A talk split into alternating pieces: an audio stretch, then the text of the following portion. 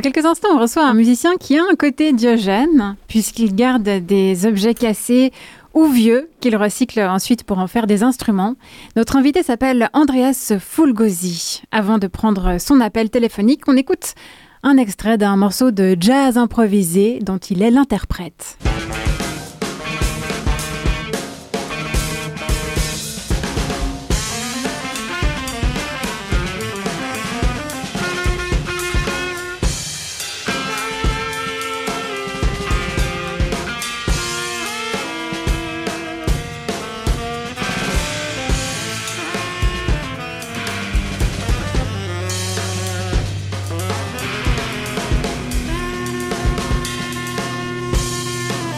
Andreas Folgosi, bonjour. Bonjour. Le titre euh, qu'on entend qui est encore euh, en fond sonore est issu de ton album One Year Off, sorti en 2018. Est-ce que tu veux nous dire deux mots à son sujet? Oui, alors bon, le, titre de l'album est lié à donc il a été enregistré en 2018, il est sorti en 2020 pendant la première pandémie. Et c'était un peu un coup de gueule, euh, voilà, euh, parce qu'on était cloué chez nous à la maison, on pouvait plus jouer. Et donc, euh, on a décidé de sortir cet album durant cette période. Le titre, euh, le nom du titre, c'est Blood on the Floor. Tu es musicien professionnel depuis 1994. Tu joues de plusieurs instruments, notamment de la guitare. Et depuis 2021, tu te dédies à ce que tu appelles la lutherie sauvage. Avec Alexandra Tundo, vous avez créé les ateliers Joue à ton rythme. Vous proposez au public de fabriquer des instruments de musique avec des matériaux de récupération. D'où vous est venue cette envie?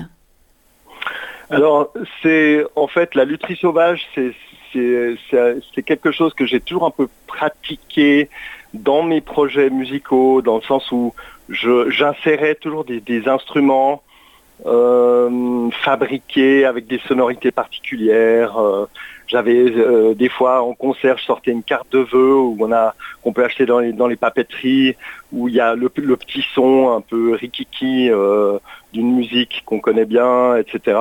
Que je, mettais en, en, loop et puis après je la, je la transformais. Donc j'étais toujours toutes ces sonorités euh, m'ont toujours un peu intéressé, qui font partie aussi de l'univers ambiant du quotidien urbain, on va mhm. dire.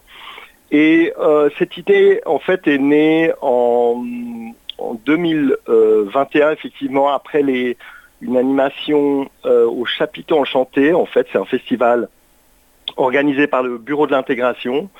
Et on a, euh, comment dire, suite à, ce festival où on avait des instruments du monde, on s'est dit, ah bah tiens, ce serait intéressant de faire de l'ethnomusicologie locale et donc de fabriquer des instruments avec des matériaux de récupération, chose qui se, fait euh, déjà beaucoup depuis des lustres dans différentes cultures, dont l'Afrique de l'Ouest. Euh, et voilà, on s'est inspiré de quelques instruments euh, ouest africains, chinois et autres, et puis on a fabriqué avec ce qu'on trouvait ici dans la rue et dans les déchetteries. À quel public s'adressent vos ateliers? Alors, les ateliers s'adressent vraiment à tous les publics. ça a été super intéressant. On a une année très chargée. On a vraiment euh, exploré toute euh, situation et tout public dans nos ateliers. Donc, on, a autant fait des projets de quartier euh, où on était de, 16h à 20h de manière complètement informelle avec nos ateliers sur des places de marché.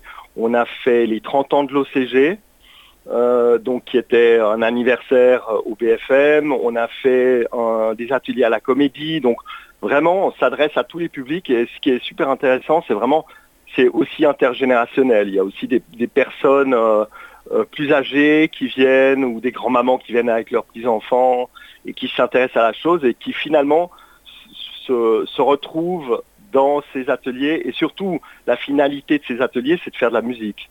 Mhm. sans avoir euh, forcément euh, dix années de cours à son actif.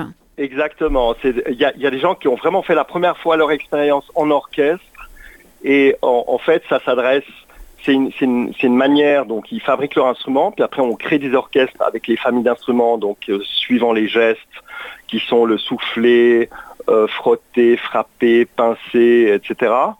Et de là se dégagent des familles d'instruments. Et puis ensuite, dans l'orchestre, euh, chacun prend place et puis on pratique la direction, euh, c'est-à-dire il y a une gestuelle codée, euh, très très simple, où il y a une intention, deux intentions différentes avec le code du volume, le code de si on s'adresse à une personne ou d'autre, et on peut créer une pièce en tant que chef d'orchestre comme ça, euh, qui dure 5, 5 minutes, 3, 5 minutes.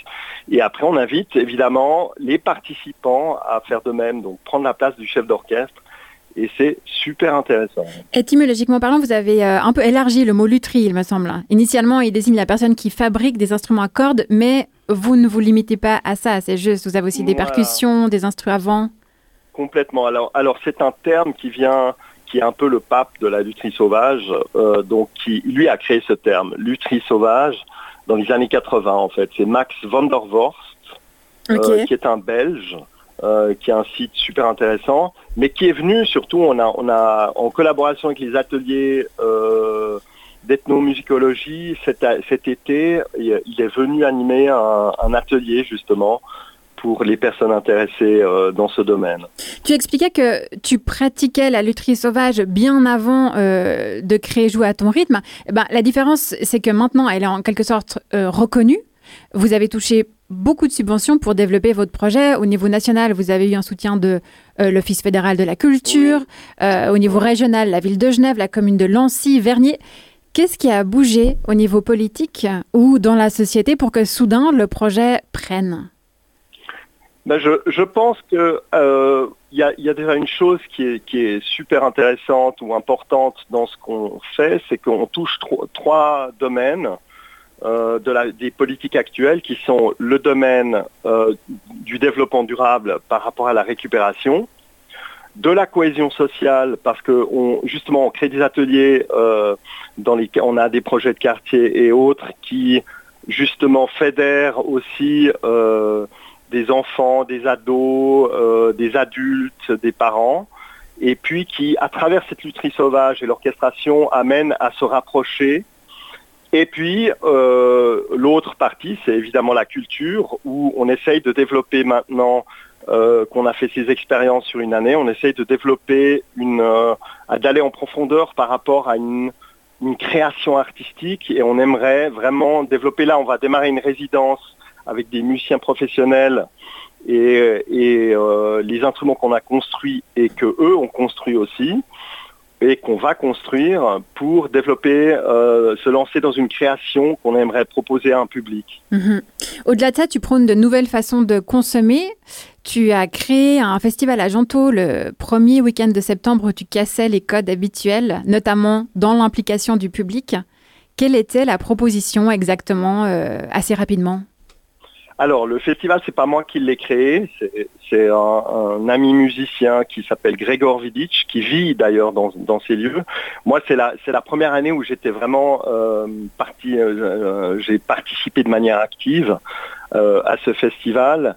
Et c'est un festival donc de musique improvisée et pas seulement parce qu'on a invité des, des projets pop aussi.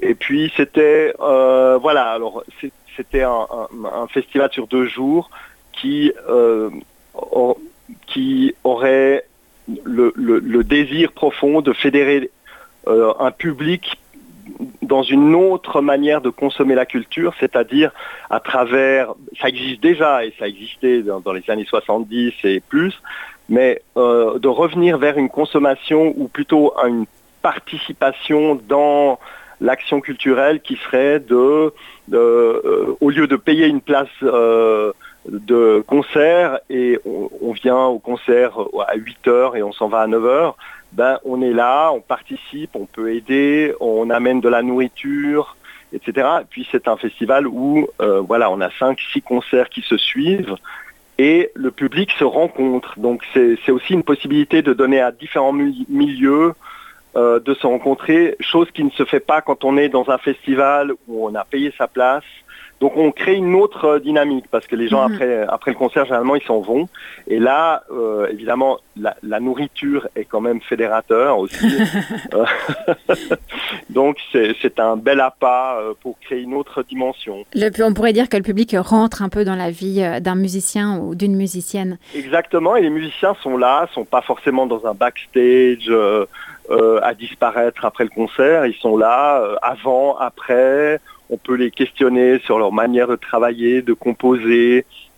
Concernant Euh, l'actu de Joue à ton rythme, vous serez le 17 septembre à l'arrivée du Tour de Romandie féminin à Nyon de 10h à 15h avec une orchestration, une orchestration en récup spécifiquement autour du vélo.